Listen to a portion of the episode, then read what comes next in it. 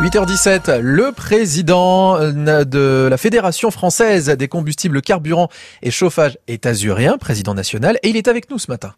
Éric Lély, bonjour. Bonjour. De plus en plus de stations à sec sur la côte d'Azur, ça va continuer? Malheureusement, tant que la grève euh, dans les raffineries Total et Sceaux ne sera pas terminée, euh, le réapprovisionnement des stations-service va continuer à être compliqué. Hein. Aujourd'hui, on va dire que 30% des stations sont complètement à sec et puis euh, mm. il y a pas mal de stations aussi dans lesquelles il manque soit du gasoil, soit du sans-plomb. Euh, 30%, ça c'est un chiffre national.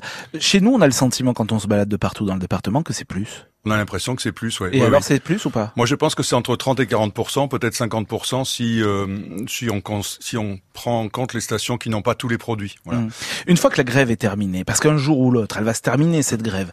Une fois que la grève est terminée, il y a euh, combien de jours euh, de délai pour que ça on retourne à une situation normale?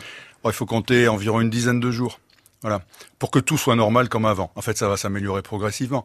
Déjà là, ce qui se passe, c'est que si je peux. Bah, bien sûr. Ce qui se passe, c'est que, bien sûr, quand on commence à avoir des stations en panne, et puis ça a commencé avec les stations totales là, qui étaient régulièrement en panne avec la mhm. remise exceptionnelle de 20 centimes, bah, ça crée un phénomène de, de comment dirais-je, de pénurie, et donc les gens, naturellement, mhm. vont aller dans les stations-service faire le plein, et ils anticipent leur plein.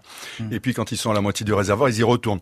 Donc il y a, y a, un phénomène d'achat d'anticipation euh, qui fait boule de neige et qui va vider les stations-service. Après, c'est pas parce que les stations sont en panne qu'on roule plus. Donc les automobilistes, quand même, ils vont pas ils vont pas rouler plus, donc ça va quand même se stabiliser. Mhm. Euh, mais ce qui, ce qui vraiment crée la, la pénurie, c'est pas un problème de pénurie de carburant dans les dépôts euh, pétroliers, parce qu'en fait. Alors c'est quoi? C'est quoi qui crée la pénurie? En fait, le carburant, il vient de deux sources. Les raffineries qui raffinent le pétrole, et donc il y a deux raffineries euh, près de chez nous à Marseille, à, Fos là, Esso et, et, Total, qui sont en grève, et puis l'importation de, de, produits pétroliers. Et donc il y a des dépôts d'importation à Fos, et puis un peu plus loin à Frontignan. Le problème, c'est que les raffineries Total étaient en grève, celle de Lyon est également en grève, et donc en gros, il n'y a plus de carburant sur la région Rhône-Alpes. Ce qui fait que tous les camions des transporteurs qui viennent rapprovisionner les stations de la région Rhône-Alpes, ils descendent à Fosse ou à Frontignan pour venir chercher le carburant. Et donc Ce qui crée des files d'attente monstrueuses, quoi. Hmm. Aujourd'hui, il y a entre 6 et 8 heures d'attente pour un transporteur pour charger à Fosse-sur-Mer. Donc, hmm. ça crée tout ça, ça engorge complètement le système, ce qui fait que les stations n'ont pas le temps d'être rapprovisionnées. En gros, il faut deux jours pour approvisionner une station mmh. et il faut même pas une demi-journée pour la vider. Ce qui fait que le système logistique est complètement est complètement engorgé et que les stations n'ont pas le temps de se rapprovisionner. Sur le prix, euh, on se rend compte qu'il y a à la, pompe une augmentation nette. Ouais, tout à fait. Cette augmentation, et vous allez le voir dans les jours qui viennent, elle est de l'ordre de 40 centimes environ depuis 15 jours. Elle, est due à trois facteurs. Hmm. Le premier, l'augmentation du prix du brut, parce que l'OPEP a décidé, avec euh, l'OPEP+, de réduire la production de brut. Ça fait monter le prix du brut de 10 dollars le baril. Hmm. Ensuite, l'euro qui est faible face au dollar.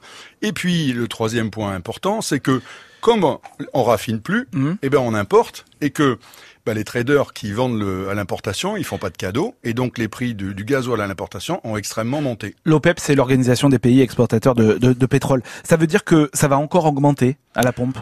Alors là, j'ai pas de boule de cristal. On, on, va dire que globalement, c'est 40 centimes. On les voit pas dans toutes les stations-service puisque c'est quand elles quand elles ont du hmm. stock, euh, voilà, c'est au renouvellement. Mais ça, le gouvernement vient d'annoncer qu'il menace d'intervenir pour débloquer les dépôts.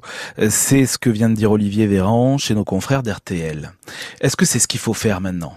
Bah, les raffineries, enfin moi je crois qu'il faut que surtout que Total et So arrivent à, un accord pour que la grève euh, cesse le plus vite possible. Parce que là, en plus, phénomène qui arrive, c'est que je vous ai dit, il faut une dizaine de jours pour, pour mm. remettre tout en route. Et puis on va arriver à fin octobre. Fin octobre, il y a à la fois les vacances de la Toussaint et puis la fin de l'aide spéciale du gouvernement des 20 centimes. Mm. Donc qui va recréer un afflux de demandes de carburant, des gens qui vont naturellement vouloir profiter des 20 centimes. Donc il va y avoir une pénurie sur la pénurie.